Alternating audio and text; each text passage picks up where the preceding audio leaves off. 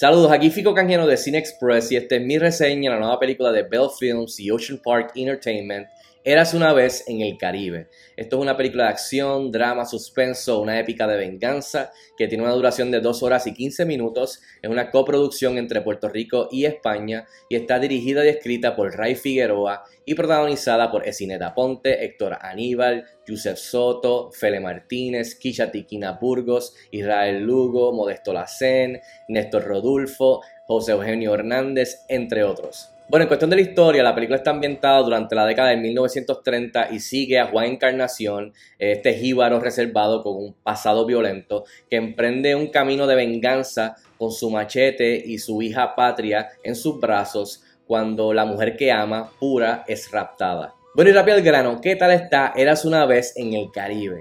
A mí me encanta el cine de género, así que esta película estaba perfectamente situada en mi callejón, como se dice por ahí.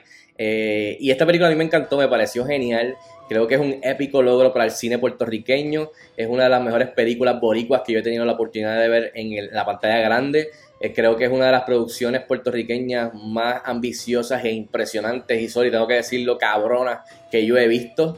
Eh, así que, y un ejemplo de que en Puerto Rico existe talento de más para poder hacer cine de género y darle esa opción al público eh, puertorriqueño de poder ver cine de género en la pantalla grande. Así que yo terminé con esta película súper orgulloso, loco, loco de orgullo con esta película. Bueno, entre las cosas positivas y que definitivamente funcionaron para mí esta película, tengo que comenzar por la genial mezcla entre todos los samuráis, entre todo lo western y todo lo boricua. No tan solo en la historia y la estructura de la película, sino que también en el estilo, en la acción, en la música. Eh, es como si el, eh, Ray Figueroa y compañía tomasen su amor por, estas diferentes culturas y sus legados en el cine y en otros diferentes medios como en televisión, como, como en videojuegos, novelas gráficas, etcétera, y lo pasaran y lo traducieran a la pantalla grande a través del prisma de la cultura puertorriqueña, del legado puertorriqueño de nuestras raíces. Así que esto, esta mezcla que se hace me pareció genial y creo que funcionó este, en la pantalla grande. De la mano con esto, tengo que mencionar la dirección y el libreto de Ray Figueroa. Realmente no conocía mucho de este cineasta, pero ahora estoy entusiasmado por ver sus próximos proyectos porque aquí me impresionó, como dije, con su dirección y su libreto. No tan solo en diferentes tomas, en diferentes tiros, en cómo visualmente hace referencia a estos diferentes géneros de manera marcada, pero también otras que son bastante sutiles, eh, pagando tributo y, respeto al género de los samuráis, al género de, la, westerns, al género de venganza, eh, lo hace muy bien. Eh, y en cada recuadro, de principio a fin, tú notas eh, su amor y su pasión por este material, por el legado de estos diferentes este, géneros y, también este, su liderato detrás de la cámara y con este elenco y con esta producción y también se nota su paciencia, o sea que, de verdad que me impresionó la dirección y el libreto también eh, que me pareció muy rico en, el diálogo y en los detalles que te transportan a, esta época de 1930 eh, y, esas raíces eh, puertorriqueñas y del Caribe. Por supuesto, tengo que mencionar la producción, que es una de ensueño, una de alto calibre, una de las producciones más cabronas que yo he visto de Puerto Rico, desde el diseño de producción de Maina Magruder, hasta la fotografía hermosa de Willy Berrío, desde el trabajo del equipo de Stones hasta la banda sonora espectacular de Omar Silva.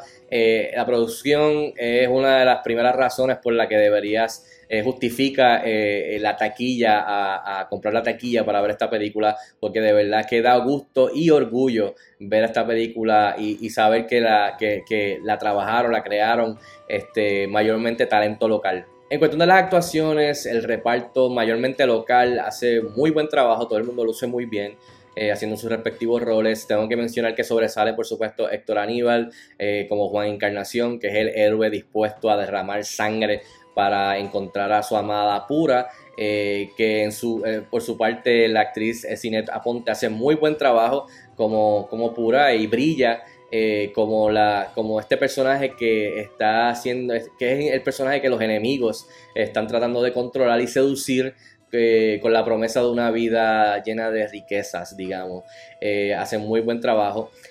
también por el lado de los villanos, creo que Néstor Rodulfo y José Eugenio Hernández sobresalen con sus respectivos roles. Creo que no tan solo dejan su marca eh, y son memorables como eh, este obstáculo físico en cuestión de batalla y de pelea, sino que también psicológico eh, contra psicológico, o sea, como, como este obstáculo psicológico también en, cuestión del diálogo y la relación que tienen con nuestro héroe, o sea, de, antagonista y de héroe. Y creo que ambos hacen muy buen trabajo y son muy memorables en, la película. Y por último, tengo que mencionar a Yusef Soto, que es este tipo de, se convierte en este tipo de bardo. De, que acompaña al héroe y es como que este, este, esta figura que complementa al héroe eh, callado y reservado, pero él es el que canta y cuenta historias. Y también en, el tono de su voz, en las partes que canta, se, se siente la angustia de años de sufrimiento y de rencor y de, de, todo eso que, está por debajo eh, de, la historia de, los puertorriqueños y del, Caribe. Así que cabe mencionarle porque me gustó mucho también eh, lo que hizo por su parte, el cual me recuerda como si fuera este tipo de bard, de este bardo que acompaña al héroe eh, y canta canciones y, cosas así, cuentos.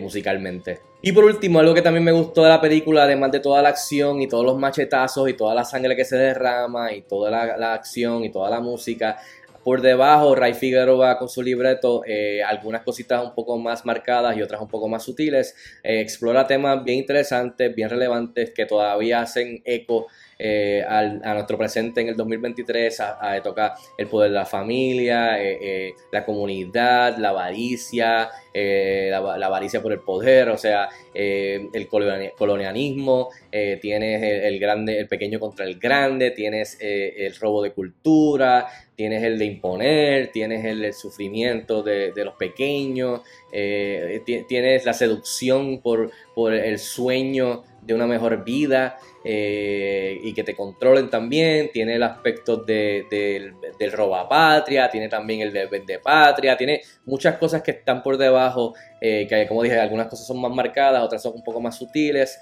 eh, un poco tienen más carne, otras son un poquito más super, superficial, pero están ahí debajo de todo esto, que es usualmente lo que sucede en las películas de género, que pues son de horror, o son de ciencia ficción, o son de como esta de venganza de, de western y de samurai, pero por debajo tienen algo que también quieren decir o quieren plasmar en la pantalla grande del presente y del pasado y del futuro. Bueno, del lado negativo de cosas que quizás no funcionaron para mí o pudieran haber sido mejor, quiero mencionar esto. Esto no quiere decir que es algo malo, que hiere la película o algo sumamente negativo. Simplemente cabe mencionarlo. Y es que de la misma manera que se paga tributo, se rinde tributo a varios géneros de, como el del western, de samurai, el de venganza, etcétera, etcétera.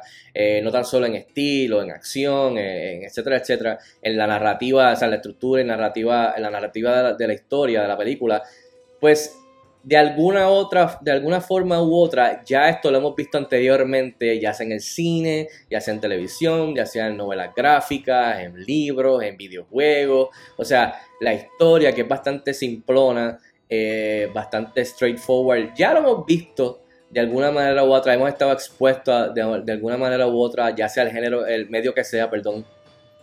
Y pues eso cabe mencionarlo, o sea, eh, sí, lo hace muy bien y lo hemos visto anteriormente. Pero, eso sí, nunca lo habíamos visto anteriormente a través del prisma de, lo cultural, de las raíces puertorriqueñas, de lo caribeño, contadas y creadas, la historia, eh, este, la producción por, por mayormente talento local. Eso nunca lo habíamos visto. So, quería mencionarlo porque sí vas a ver varias cositas que te recuerdan y evocan otras películas o otras series o otras, otros medios, otras cosas que hayas visto anteriormente o leído en cuestión de la historia y lo, audiovisual, pero nunca de esta manera contadas y logradas por, por, talento local, por, por del patio.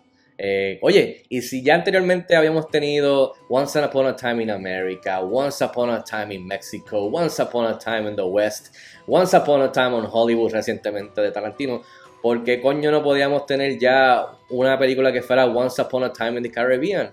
Y pues eso, pues, como dije, me llena de orgullo y, pues ya tenemos una, Eras una vez en el Caribe. En fin, yo le doy 4 estrellas de 5 estrellas a Eras una vez en el Caribe, que estrena este jueves 12 de octubre en cines aquí en Puerto Rico. Si tienen la oportunidad de verla, déjenme saber si están de acuerdo conmigo o no. Escribamos en los comentarios como de costumbre y hasta la próxima. Nos vemos en el cine.